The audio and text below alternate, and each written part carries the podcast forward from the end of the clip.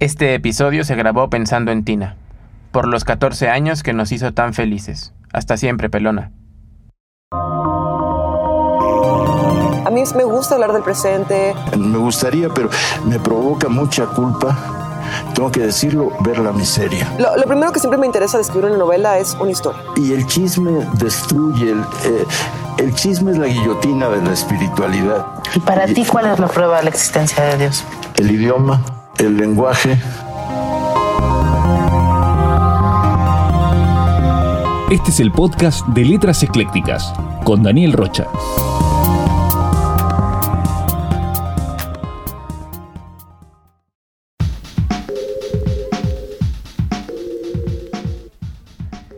Esto es Letras Eclécticas, yo soy Daniel Rocha y están ustedes escuchando el capítulo número 2 de la segunda temporada de este podcast sobre literatura latinoamericana.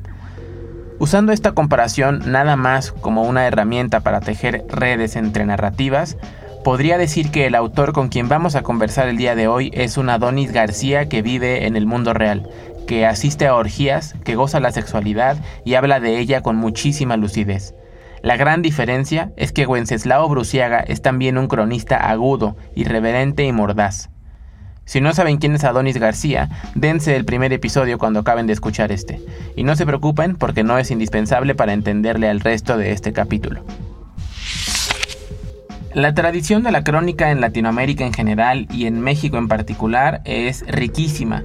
Sin embargo, también se han afianzado algunas fórmulas ya muy sobadas, cercanas al costumbrismo, que no son tan interesantes para lectoras y lectores.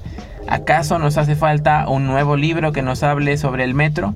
¿Sobre el centro histórico de la Ciudad de México? ¿Sobre los organilleros o sobre un domingo en la Alameda? A mí me parece que no, de entrada porque el chilangocentrismo ya no está chido.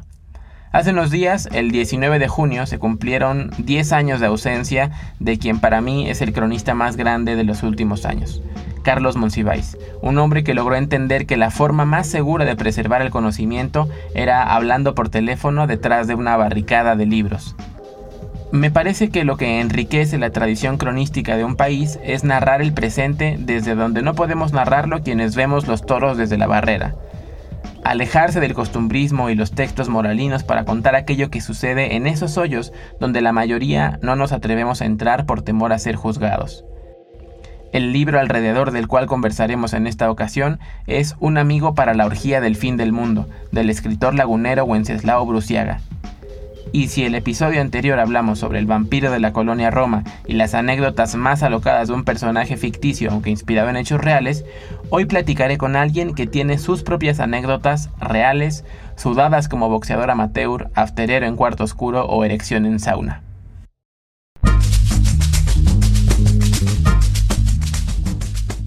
Wenceslao Bruciaga es un absoluto representante del orgullo homosexual y se ha tomado minuciosos momentos para dejarlo claro.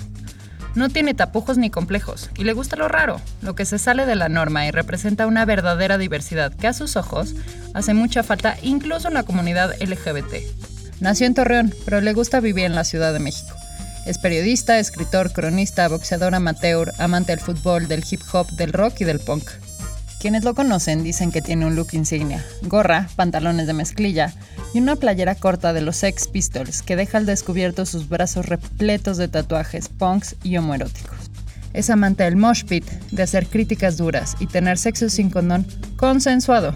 Tiene una columna en el periódico mexicano Milenio que se llama El Nuevo Orden y ahí escribe sobre la falta de recursos para curar el VIH, su amor-odio por las marchas gay, la lucha entre los movimientos LGBT y Black Lives Matter, entre otras cosas controversiales que muy pocos se atreven a escribir. También ha publicado en la revista de la Universidad de México y es autor de los libros Funerales de Hombres Raros, Tu Lagunero No Vuelve Más, Bareback Jukebox y de la compilación Un Amigo para la Orgía del Fin del Mundo.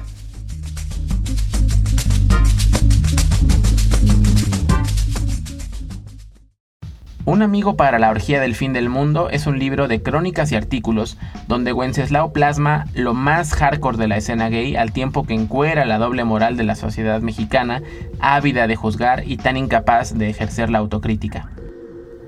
Este libro me llamó la atención porque Wenceslao narra a pie de calle y no desde la nube de la erudición donde se posicionan algunos cronistas pretenciosos y snobs que intentan explicarnos cómo es la vida. También hay relatos que me hicieron nudo las tripas, como cuando narra la muerte de Francisco, su mejor amigo, una crónica que me quedó muy marcada porque en ella habla de vivir la violencia de tan cerca que arrebata las ganas de continuar, pero también sobre cómo un acto tan simbólico como un tatuaje puede ser una excelente herramienta para seguir el camino. Wenceslao escribe a manotazos, sin adornos ni victimizaciones. A través de sus textos nos sumerge en vapores, antros, hoteles y hasta nos cuenta qué pasa al interior de una de esas sectas que hacen terapias de reconversión. En este libro también hay artículos donde Wenceslao explora su faceta de sociólogo, por ejemplo cuando plantea ideas como el péndulo que va y viene entre extremos ideológicos que sirven para legitimar un esquema de valores útiles para la actualidad. Para contar estas historias, Wenceslao aprovecha su clavadez para sacar una referencia tras otra, desde el Chavo del Ocho pasando por los Pumas, Peter Parker y el ojete de Maciel. Además, nos comparte un poquito de su bagaje musical, que les digo de una vez es muy amplio. Todo esto sin dejar de manifestar página tras página su visión punk de la vida, al tiempo que habla de la tolerancia como una concesión heterosexual y de cómo la prioridad número uno de la vida es no estar donde no nos dejan ser. Quiero hacerles una advertencia, que más que advertencia es invitación. En este librito no hay glitter ni cariñitos condescendientes. Este libro es un madrazo del que nadie sale impune. Y eso, me parece, es lo más rico de un amigo para la orgía del fin del mundo. Vamos pues a la entrevista que le hice a Wenceslao Bruciaga, donde hablamos sobre silencio en la homosexualidad, redes sociales, banderas, etiquetas y una que otra digresión.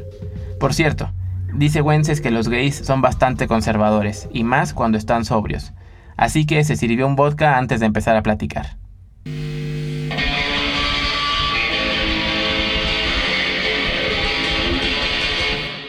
Vamos a empezar con una pregunta que va al grano sobre una de las primeras páginas de Un amigo para la orgía del fin del mundo. ¿Cómo es esto de vivir fuera del arco iris? Pues es una reacción involuntaria a cómo he conducido mi vida, ¿no? No fue algo deliberado, es decir, no fue un momento que cuando, digamos, yo salí del closet por, por poner un punto de, referencia, digamos, en, en, ese timeline llamado vida, no fue que cuando yo salí del closet dijera, ah, sí, voy a vivir afuera del arco iris. En realidad creo que tuvo que ver con las influencias que han moldeado la forma de ser y mi pensamiento. O sea, la música, las cosas que leo, incluso dónde naces. José de Torreón. Y creo que haber nacido en la comarca lagunera de alguna manera te condiciona a vivir fuera de todo, no nada más del arco iris, sino a vivir como fuera de la lógica de las grandes urbes la lógica como de estas sociedades así un poco modernas. Al final, Torreón es un rancho lejos de, o sea, lejos de todo y en medio de la nada, y que intenta imitar las cosas que de pronto nos llegan por televisión, cuando era niño por revistas y tal. Entonces yo creo que el hecho de haber nacido en la comarca lagunera ya te condiciona para vivir afuera de todo y pues el arco iris es una consecuencia de eso. Ya digamos con el paso del tiempo lo vas entendiendo y ya sea que pues lo utilizas a favor o en contra, pues yo creo que lo utilizo a una especie de favor, a favor masoquista. ¿Y cómo, cómo haces para, para hacer un punk dentro de la diversidad sexual? En México no es tan complicado, ¿eh? O sea, cualquier gay que escuche a Nirvana ya podría ser considerado punk. Y eso me estoy viendo extremo, ¿no? O sea, yo diría que, no sé, cualquier gay que escuche a los Wallflowers ya es punk.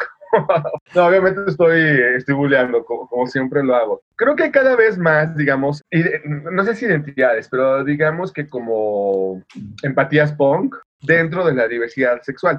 Eso me lo comentó hace relativamente poco este Guillermo Sorno, un escritor que, pues, al que admiro mucho.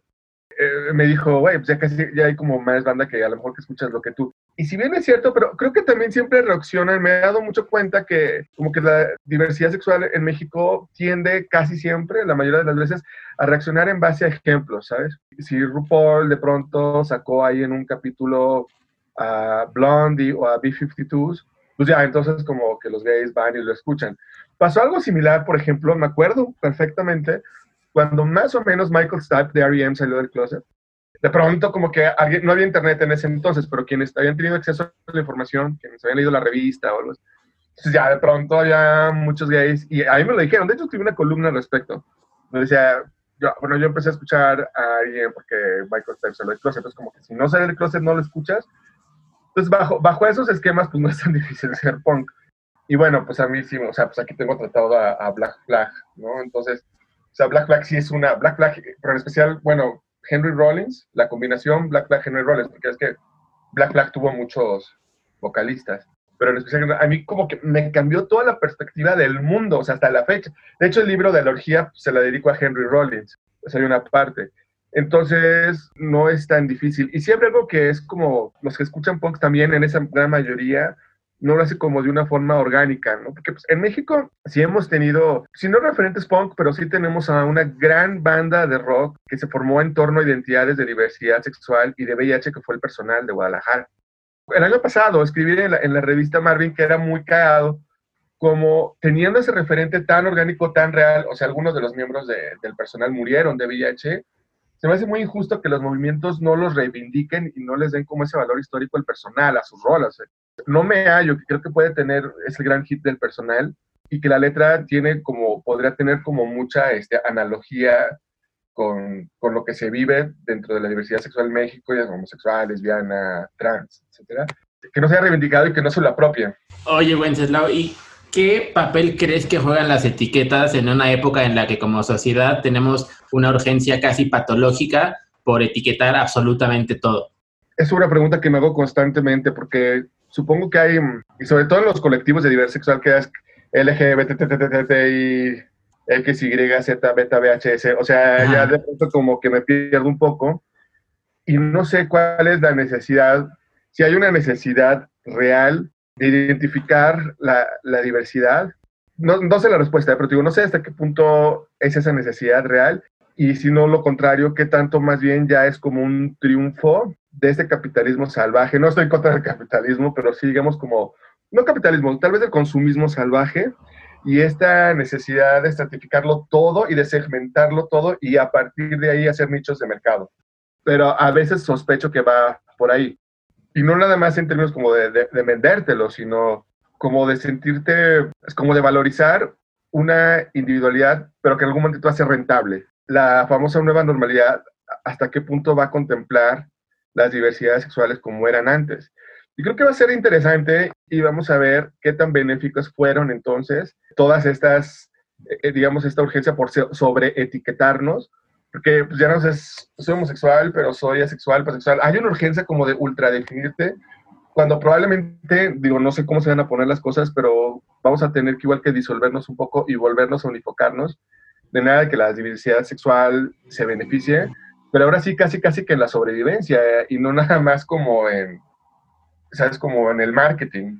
Sí pondría en sospecha un poco qué, qué tan benéfico puede ser esta de individualizarnos a partir de una, como de una bandera. ¿no? O sea, digo, es, es padre de pronto y se siente, digamos que es un alimento espiritual ahí un, un, tanto fársico, si quieres, pero de pronto se siente rico sondear la bandera de arcoíris en reforma. Pero también estoy consciente de que es, es un performance, que más allá de las zonas de confort, es decir, no es lo mismo ondear la bandera del arcoíris en reforma que en Pantitlán o en la Eduardo Guerra, que son colonias así, o sea, súper duras, en, en Torreón, por ejemplo. Entonces ahí sí tendría, ahí sí tendría sentido, digamos, tener una bandera y es donde menos se usan. Entonces es ahí cuando entiendes qué tan efectivos son las banderas o las etiquetas, que la bandera pues al final es una representación gráfica de la etiqueta. Responde mucho a estas últimas corrientes posmodernas de los últimos años, ¿no? Que se han ahí como medio coctelizado con teorías queers. Eso a mí no, o sea, no, no estoy tan de acuerdo porque son de pronto corrientes, aparte que son muy, muy ancladas en la academia, una terminología que pareciera que solo se puede entender en las universidades. También me parece que todas estas corrientes posmodernistas sobrevaloran la indefinición, se engolosinan en esta idea de pues no me identifico y van ahí medio eh, nadando de a muertito y no asumen los riesgos, que es cuando te defines y eh, cuando tienes ciertas posturas.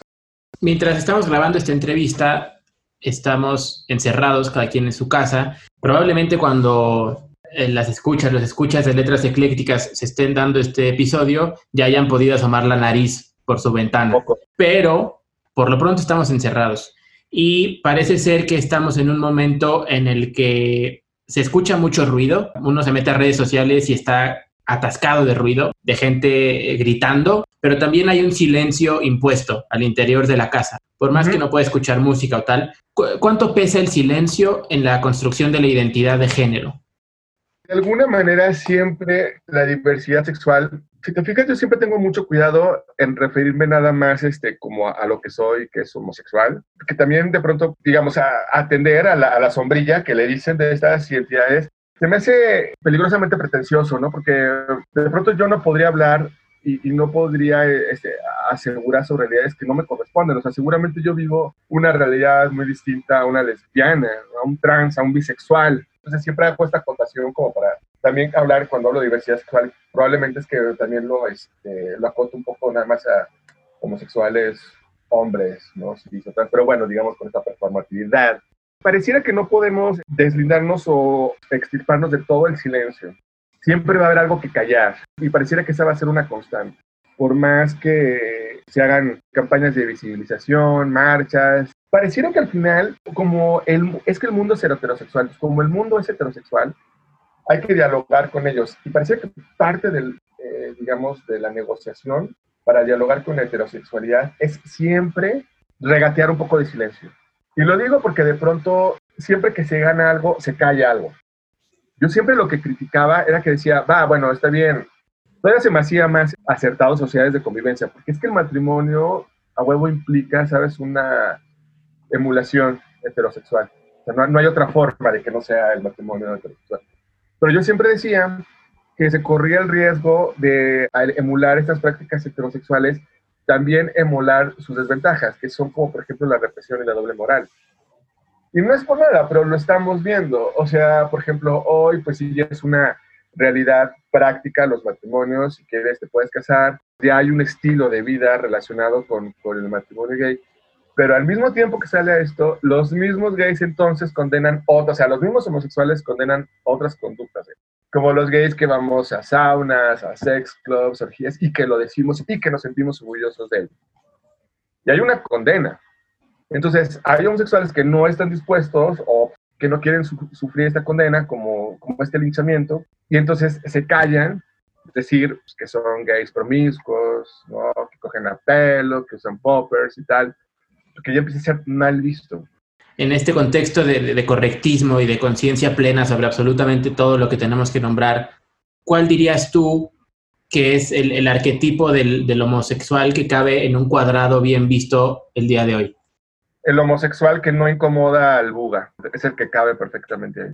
El homosexual que asume voluntariamente someterse a las trampas morales de los heterosexuales.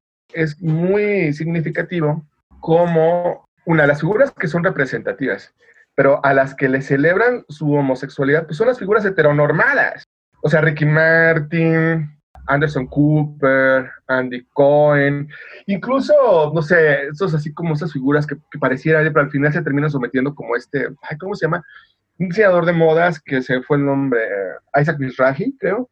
O sea, que, como que juegan un poco como que se frenado, pero al final sí se someten, es como si, ¿saben? O sea, ya ven, los heterosexuales tienen la razón de cómo se comporta el mundo. Me llama mucho la atención, por ejemplo, cómo hay textos que hablan así de un reportero infiltrado que fue a una orgía de, ¿cómo se llama? El otro que salía en Dos Hombres y Medio, el primero, este... Charlie Sheen. Charlie Sheen, ajá, Charlie Sheen, gracias. Un reportero se fue infiltrado a una orgía de Charlie Sheen, estaba lleno de mujeres y de cocaína y tal, y todo, wow, entonces se vuelve como algo interesante que todo el mundo. Y no sale un reportaje, eh, la misma, digamos, con los mismos elementos, pero en la versión homosexual. Y si sale, lo primero, ah, pinches homosexuales, ya son unos promiscuos, unos drogadictos, entonces la lectura no es la misma. En cambio, sí le celebran, o sea, es, es, muy cagado. Y es que eso, a mí, a mí, de pronto sí me desquicia, porque es como si los homosexuales no se dieran cuenta que estamos fomentando un anacronismo que tarde o temprano va a jugar en nuestra contra. ¿Sabes el que más o menos hacía eso y que hacía alabanza de su desmadre gay, todo el diseñador de modas Mark Jacobs? Pero también he notado que tal vez algún asesor o algo así dijo, no, güey, ya te lo estás mamando. y no estás teniendo aprobación de los heterosexuales y ya está calmadísimo y ya es un cursi. ¿Te das cuenta? A mí eso me desespera. O sea, no entiendo cómo esto que se dice el siglo gay y justo en el siglo donde, en esto, donde tenemos ya 30.000 etiquetas para identificar a los no binarios, a las pansexuales, es cuando más reprimidos estamos y cuando la represión sí tiene un costo. Pues yo lo que quiero es casarme y ser monógamo y tal, y se vale, pero a mí sí, la verdad, me, me llega a calentar que pronto van a decir, sean de progresistas, y puta, o sea, son más casados y, este, y ñoños que mi abuelita. Pues no, esas contradicciones a mí me esquicen. Y es, y es, si te fijas en lo del libro, pues es un poco en lo que soy bastante, pues soy repetitivo, pero... Eres, Wenceslao, un, un boxeador amateur. Según lo que cuentas en este libro y lo que es, la homosexualidad está en el cajón de la feminidad y de llorar y de sufrir y en cambio los hombres machos se agarran a chingadazos, ¿no? Y, y boxean. ¿Qué juego encontraste entre este choque cultural y cómo has experimentado esa condición tuya de boxeador amateur? Sí, porque yo soy, yo soy súper chillón y este, me pongo pedo y lloro y eh, escucho Juan Gabriel con Rocío Durcal y lloro. O sea, soy muy chillón, o sea, pero sobre todo, o sea, ya sin, en términos nerds, por ejemplo, los discos de Calexico me hacen llorar un chingo, ¿no? los lobos me ponen a llorar cabrón. Y el, entonces el rollo del box amateur, pues es que es muy, es muy homoerótico, es muy cachondo. Casi, casi que si le quitas los golpes, pues es un poco ahí, este, un fajón. Entonces, eso por un lado. Pero al mismo tiempo, una vez que, o sea, yo, vamos, o sea, yo entré, o sea, mi decisión de empezar a boxear fue para partir de la madre de un exnovio. ok. Entonces fui, o sea, fui motivado por algo pues, típicamente gay, así sentimental, de esta así, este, flamboyante, así una pasión así súper desbordada. Pero una vez que entré a, a, boxear, pues requieres de una coordinación impresionante, requieres de técnica, requieres de cabeza fría, requieres como de mucha observación pues, para ver los, los movimientos del otro, ¿no? O sea, requieres de velocidad. Y pues bueno, o sea, los o sea, sin algo somos veloces así para tomar decisiones incorrectas. Pero bueno, somos veloces. Y bueno, pues al final me quedé, me encanta y es algo que disfruto, o sea, entonces, o sea, tanto disfruto como sabes tener la técnica, incluso yo mismo, por ejemplo, pues antes del boxeo, no sé, terminaba con un vato y, y, o sea, como que me iba a coger a lo pendejo y como que me daba mucho en la madre. Y ahora sí termino con un vato y sí he aprendido, como, por ejemplo, que entonces mejor me voy a entrenar box todo un día hasta como más o menos oxigenarme el cerebro.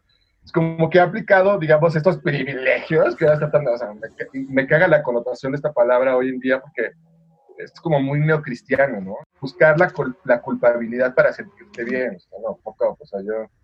Por ejemplo, a mí el, el, el, privilegio de ser hombre cis que boxea, pues me ha servido para defenderme de la homofobia. Relacionando esto con lo que decías hace rato de cómo estamos performando permanentemente un papel que nos pueda incluir en un abanico que nos valide y nos diga, nada, pues este güey es tal cosa, ¿no? Lo que sea, pero le puedo poner un nombre cuando, cuando uno ve a Wenceslao caminando por la calle, ¿qué historia cuenta Wenceslao desde, desde su personaje, desde lo que cuenta con, con sus tatuajes, con su forma de vestir, con su forma de hablar?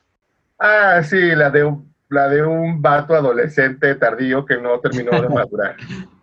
O, esa, esa, ese podría ser un poco, me queda clarísimo.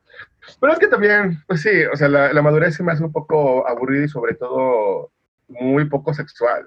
Alguien que sí soy muy fan pero muy fan, tanto porque era gay por, y por sus libros de, de, neurociencias, y yo, soy, yo padezco migrañas, o sea, de hecho padezco el síndrome de Horton, es un, un nivel de migraña como ya el, el más hardcore y el más suicida. Pero, por ejemplo, Oliver Sacks tenía en sus memorias que es como él se, eh, optó por, por ser abstemio sexualmente muchos años, pero muchos, o sea, creo que 40 años, y pues optó por la abstinencia sexual y él pues, lo mismo habla como que lo desarrolla como una madurez y aparte pues con una sapiencia, con una sagacidad intelectual que wow, o sea, si eres activo sexualmente a lo mejor tu, tu, capacidad intelectual puede expandirse de otras formas, pero no quiero averiguarlo. prefiero, prefiero, quedarme en mi inmadurez este, de adolescente tardío, pero pues seguir teniendo erecciones y disfrutarla, honestamente. Esta, esta pregunta que te voy a hacer es muy vaga y es definitivamente una pregunta retórica, pero sí. no, no, quiero perder la oportunidad de hacértela. ¿De dónde crees tú que vienen los múltiples odios que hoy cultivamos en este país tan jodido que es México? Definitivamente, en este momento estamos, digamos, muy polarizados, pero creo que la división ya estaba. Y básicamente lo que tenemos hoy son herramientas que permiten exponerla sin filtros de corrección política. Curiosamente, en una época en que la corrección política es casi que un pasaporte de convivencia. Creo que la, creo que la sociedad mexicana históricamente, pero te estoy hablando históricamente desde, desde antecedentes prehispánicos, ¿no? O sea, si tú ves un poco la, la historia, si lees los poemas, no sé, de Nezahualcóyotl, ese tipo de cosas, eh, las sociedades, por ejemplo, pues eran muy jerárquicas, ¿no? Y desde siempre, o sea, muy militares. Entonces, de alguna manera siempre hemos sido propensos a, asimilar la división con demasiada facilidad, siempre a tomar partido. Creo que el, mexicano en general, lo veo con mi propia familia, por ejemplo, pues así como que ya atiendo mis memorias sociales, como que el mexicano le tiene, le tiene mucho miedo al aislamiento. Si el grupo, el que sea, lo aísla, como que eso lo aterra, entonces hace todo lo posible por ser un, un ciudadano tribal. Digo, en todo, o sea, tanto los gays, así como que hay, hay una urgencia. Y bueno, y entonces, pues ya la tribu derivió muchas cosas, y sobre todo en clasismo. México es un país tremendamente clasista. ¿no? Pues creo que las polarizaciones, digamos, el odio ya estaba, y nada más creo que necesitaba un detonante para exponerlo. Te voy a, te voy a lanzar una palabra y no, no espero que me respondas con otra palabra, sino que me digas qué viene a tu mente cuando escuchas la palabra revolución. Lo primero que, lo, lo, lo primero que se me viene a la mente es una campaña de marketing. O sea, como que me imagino que es una es un catchphrase, es como una es una palabra muy pegajosa, sobrevalorada diría yo, que pareciera que su significado es casi que necesario, cuando, pues no, o sea, se podrá quitar del diccionario sin ningún problema, porque no, o sea, esta idea de la revolución y como que de esta revolución exponencial ya no tiene ningún sentido, sobre todo porque pensando en, en su axioma o, o en su asociación más inmediata, pues lo primero que piensas es así como en movimientos sociales, ¿no? En, algo así que van a cambiar las circunstancias, cuando ya está demostrado que las revoluciones nada más son este como quitapón de líderes. Esa es otra. Creo que México es un país muy propenso al caudillismo. Como que no, no tenemos una... Digo, tenemos muchas ventajas. Pareciera que en esa entrevista estoy diciendo todo lo malo. Tenemos cosas muy chingonas, pero pues, entre las cosas malas no somos como autocríticos nos ofendemos por todo, ¿no? Todo lo tomamos personal también. Digo, yo mismo, o sea, no escape. Pues idea de la revolución, y sobre todo en México, ha perdido un poco el sentido. Digo, es, es una palabra muy recurrente como para que uno no se sienta tan insignificante y decir que no haces nada, ¿no? Entonces quieres sentirte revolucionario. Pues, pues obviamente no. O sea, para mí, si me preguntas, para mí es más revolucionario, no sé, acabarte una botella de popper, ir a cogerte con 10 cabrones en una ¿sabes? O sea, ese, ese, tipo de cosas que sí, que, que, realmente sí pueden tener un impacto. O sea, el hedonismo es un impacto, el placer es un impacto que sí puede cambiar la forma de pensar. Digo, habrá cada quien, ¿no? O sea, la verdad que no. Digo, creo que es un, lo que te decía, es una palabra sobrevalorada, rimbombante, que se acomoda muy bien. Es decir, digo, es, es una palabra que se acomoda muy bien en campañas de marketing, en campañas de publicidad. O sea, tú le pones algo revolucionario y jala. Pero digamos, en una utilidad así semántica, y una utilidad en el pavimento real, creo que ya no tiene ningún sentido. O sea, de hecho ya es este, como, no sé, ¿te acuerdas de estos maestros que de tanto repetir una palabra al mismo tiempo empieza a perder sentido? O sea, ya no, ya no te suena figurativamente. Creo que eso pasa con Revolución. Definitivamente todo lo que ponemos en nuestras redes sociales no es real, ¿no? Sino es más bien lo que queremos que la gente crea que somos. Es una edición, como decía Roxy Music, ¿no? Es una edición de nosotros mismos. ¿Cómo juega la autocensura en estos días en los que dices, no, esto no lo voy a decir porque ya no voy a ser revolucionario o porque ya no voy a estar en el cajoncito donde quiero estar? O porque no, o porque, o porque van a acabar contigo. O sea, si dices algo con lo que sabes perfectamente que no va a estar de acuerdo la mayoría, o te, o, o te cierran tu cuenta, o te van a decir que te mueras y tal. Entonces, pues básicamente digamos que la, autocensura en redes sociales se está convirtiendo en una especie casi que de metodología de la sobrevivencia digital. Si no te censuras, puedes perder muchas cosas. Pero ahí sí también pensaría que también podría ser generacional. Es interesante, es, es como, ya es, es un poco distópico pensar que, por ejemplo, cómo es que te pueda afectar lo que te pongan 3.000 personas que te odian, pero que no las conoces. Pero te afecta, definitivamente te afecta, porque, o sea, no es que estén esas 3.000 personas afuera de tu casa, ahí con los trichetes y con, a punto de quemarte, no, pero te afecta. Es un claro ejemplo de la distopia y de cómo las tecnologías o la conectividad ya está en nuestras vidas, a tal grado que te pesa. Supongo que a los de mi generación nos pesará menos que a los más chavos, o sea, porque pues los morros así ya sí veo que dependen totalmente de la interacción en redes sociales. Por eso ahorita con lo del encierro se me hace muy cagado, se me hace una desesperación ingenua o, este, o cándida cuando así veo a los morros, sobre todo los Instagramers, esa gente que ya realmente, o sea, que, que tiene una fama en redes sociales y que por lo visto su autoestima depende de ello, están así, güey, ya extraño el exterior. Güey, o sea, cuando estabas en el exterior, la mitad de tu vida ya estaba como estás ahorita. O sea, como que podías salir al café, pero le tomabas una foto al café y, estabas en la pantalla como estás ahorita. O sea, tú ya tenías, ya, ya, ya tenías este, la mitad del exterior fuera de tu cerebro. Lo que pasa es que ahorita no tienes las cosas que tenías antes para tomarles fotos. Claro, y que además ahorita también con, con es- esta ansiedad que genera lanzar un tweet que de repente te empiece a, a llover mierda de no saber dónde, a mí por lo menos lo que me pasa es que dices, bueno, esto sí lo pienso y sí lo quiero decir, pero ¿a quién se lo quiero decir? ¿no? Entonces empiezas a buscar destinatarios de ese mensaje y quizás lo comentas con un cuate o con una amiga y le dices, oye, ¿sabes, ¿sabes qué, cabrón? Pienso tal cosa, por ejemplo, del gobierno, porque si tú te describes o, o para la gente tú te, te mueves a la izquierda y dices, oye, esto no me parece bien, puta ya, facho hoy terrible, ¿no? Y si te mueves a la derecha y dices, esto no está tan mal, chairo, ¿no? Entonces es como esta... Sí, no escapatoria. En realidad, no Exactamente, escapatoria. exacto. O sea, lo que digas va a tener un efecto contrario. Exactamente, a eso quería A, llegar. excep- a excepción, a excepción de muy, muy pocas cosas. Bueno, es que quién sabe, porque, no sé, pensaría en temas como muy específicos, como, no sé, la violencia contra las mujeres. Pero hasta en eso sigue habiendo, o sea, ¿sabes? Hasta en eso alguien dice algo como fuera, digamos, de la, de la narrativa de los hilos de Twitter y también se lincha. Entonces pareciera que no hay escapatoria, o sea, toda opinión que tengas en redes sociales va a tener una, un efecto adverso y no vas a ser tan popular como quisieras. Claro, ahora, está muy cagado como el, digamos que el pensamiento, por lo menos en general, ya es un algoritmo. Cualquier cosa, que- o sea, tú ya sabes perfectamente por dónde se va a mover el algoritmo y lo que puedes provocar.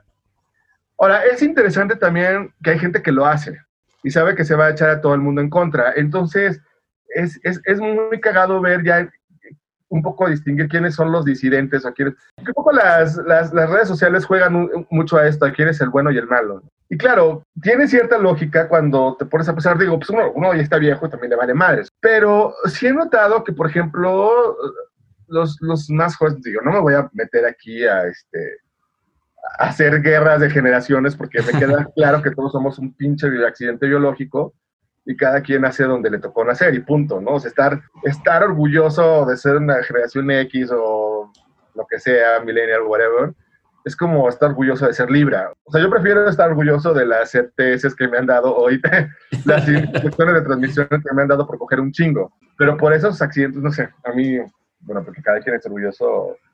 O si quieren estar orgullosos eh, de los calcetines que usan, me parece perfecto. Pero a, a- a lo que voy es este, mm, que entonces creo que a los más jóvenes sí les angustia de pronto, como ya nacieron en la conectividad, entonces saben que su vida está ahí y que nunca se va a borrar. Eso es un tweet que tú pongas, va a estar para toda la historia, antes, después, y te va a perseguir toda la vida. Entonces, sí puedo entender esta preocupación de dejar como un buen historial en esta nube de las redes sociales, pero que aparte es infinita, o sea, es decir, también, puta, ¿a quién le va a importar nuestra vida? O sea, somos el Twitter número 2 millones 500 mil en esa pinche red social. Creo que un poco el conflicto es cuando pretendieran que a todos nos preocupara eso mismo. Y pues no, a mí la verdad me vale madres. Pero también puede ser práctico y pues no meterte en broncas. Yo antes era como muy pedero en redes sociales y buscaba pelearme. Pero no es lo mismo que agarrarte madrazos en la vida real. Y nada más te daña el fuerte cartesiano, no sé cómo se llama esta mamá y terminas con los pulgares. O sea, todavía con el box y terminas con todos los nudillos bien madreados. Aquí que pelearte y que te los pulgares madreados es un poco. Pero bueno, entonces ahí sí ya más va cada quien, entonces pues tú ya sabes lo que editas. Otra cosa que sí es interesante y que lo he notado es que mucha gente que suele ser odiosa en redes sociales, en la vida real es bien chida. Eso es muy loco, porque quiere decir entonces que ya, o sea, finalmente ya hay avatares flotando por ahí que no son así en la vida real. Creo, yo digo, no lo sé, pero según yo soy muy congruente, o sea, creo que no hay distinción entre el, el distorsión gay del Twitter y el Wences de la vida real, o sea, creo que soy, creo que soy el mismo, pero también responde a que ya llegó, digamos, las redes sociales llegó un momento en mi vida en que ya difícilmente voy a cambiar, o sea, soy el güey jodido, de homofobia internalizada, como me acusa, o sea, soy ese güey y no voy a cambiar y no quiero, qué hueva. Entonces, supongo que a lo mejor ahí tiene que ver, digamos, esta respuesta entre el, el avatar de Twitter y yo. Y ahora más, por ejemplo, ya con el encierro, te das cuenta cómo los, ya, o sea, los Instagramers se están volviendo locos, hasta ya están posteando unas cosas tan abstractas que que si estuviera, no sé, en el tape de Londres, o sea, ya sería así como Sí, una sí, sí. colección de arte, ¿no? O sea, es muy loco. Y que además es muy cabrón cómo empieza a haber dos, dos realidades en las que de pronto te puede caer una horda de trolls en Twitter y dices, hijo, soy la persona más asquerosa del mundo y sales y en la calle y como decía, nadie tiene idea de quién eres, ¿no? Es como, oiga, señora, estoy bien triste porque fíjese que me pasó esto en Twitter, te va a preguntar qué chingados es Twitter, ¿no? Y, Sí, y claro. quién eres tú, ¿no? Claro, claro. Y sobre todo creo que son formas, no es, digamos, no es autocensura, pero pues para qué te metes pedos en Twitter también, ¿no? O sea, como que igual puedes, no sé, pues igual puedes escribir una columna, ponerte a gritar más bien lo que tú piensas en la glorieta del Metro Insurgentes, y a lo mejor pudiera tener, y alguien lo cacha en Twitter, entonces ya, pero el, el mensaje, ¿sabes? Esto es como que cobra otro sentido, digo, no lo sé, en, en realidad lo, lo que es cierto es que ahorita ya no podemos pensar la vida sin redes sociales. Digo, por ejemplo, ahorita con el encierro dependemos de las redes sociales para tejer comunicación con el mundo, o sea, el, el exterior de alguna manera, como lo conocíamos, ya dejó de existir, entonces pues ahí es algo como benéfico.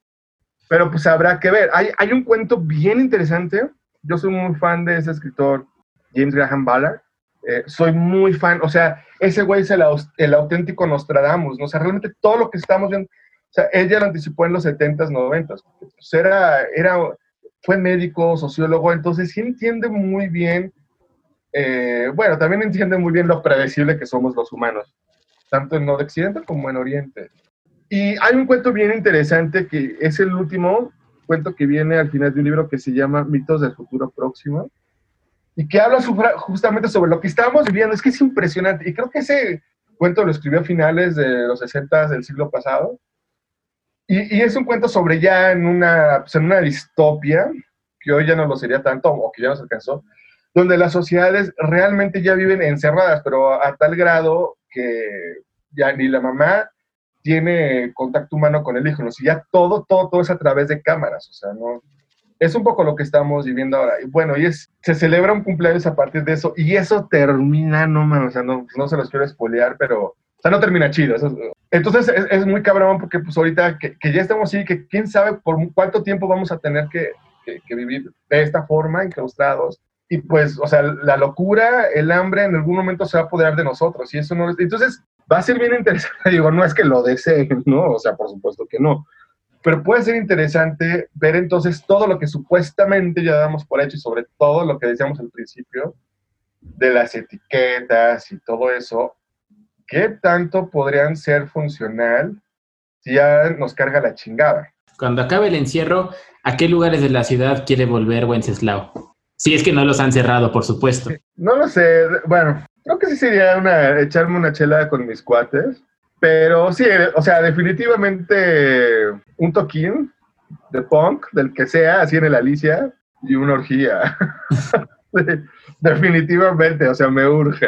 Esta pregunta es para el Wenceslao paseador. Para la gente que nos está escuchando ahorita en, en otros países de Latinoamérica y que tenía un viaje planeado a México, pero no lo pudo hacer y ahorita ya va a poder por fin venir a México, ¿qué lugares desde las experiencias de Wenceslao no se pueden perder estas personas que van a venir a México por primera vez? Ah, qué padre. La cantina de los cuates en la glorieta de Vertis porque se toma y come muy bien. O sea, definitivamente ese lugar.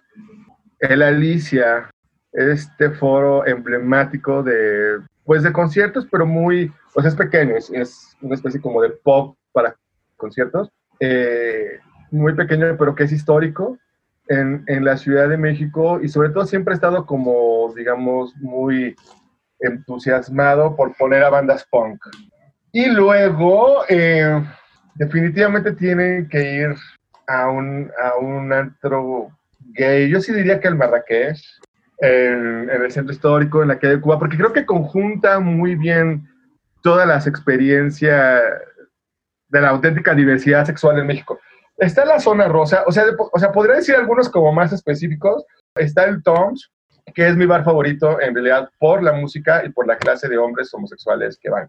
Pero probablemente, no sé, alguien, no sé, no binario o postmodernista queer, o, o sea, probablemente les resulte irritante, pero bueno, no lo sé, también es un pedo.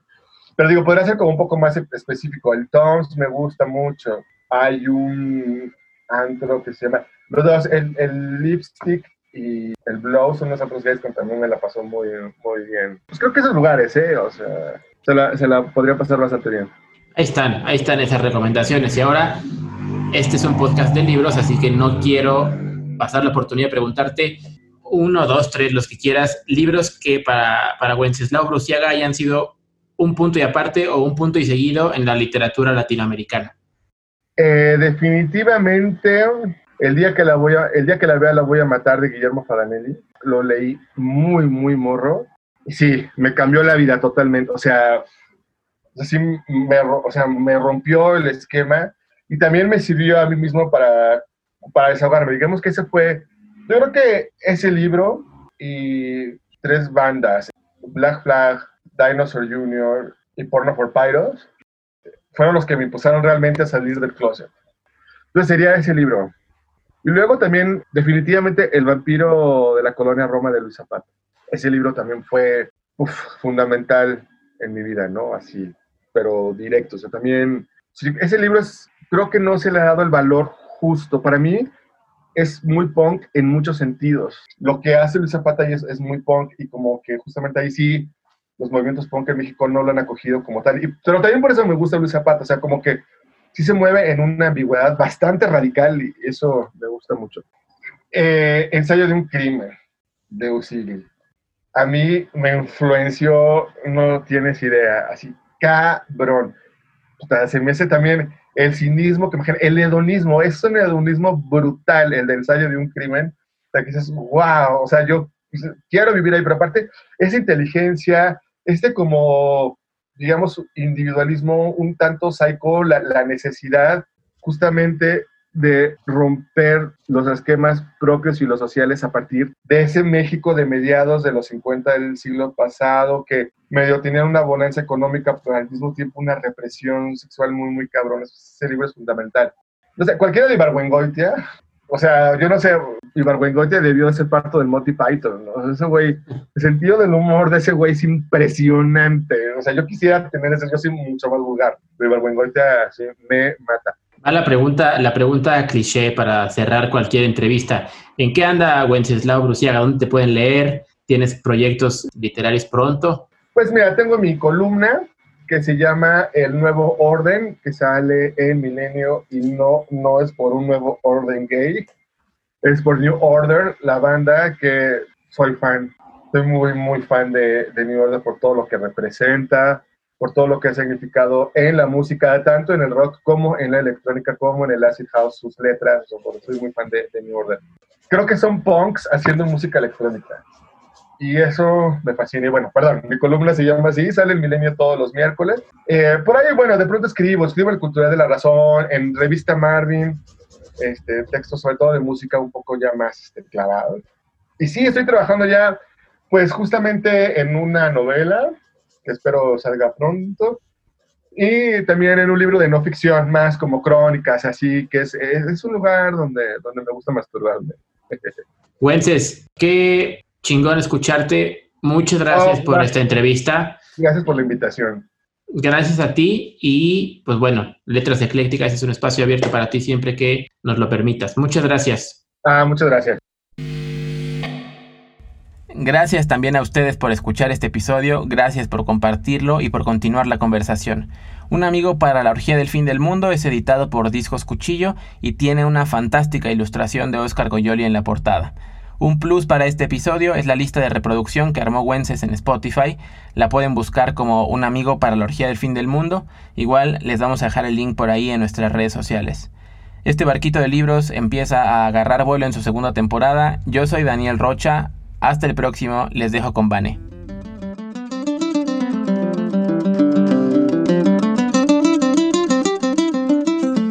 Letras Eclécticas es un podcast sobre literatura latinoamericana producido en Coyoacán, Ciudad de México.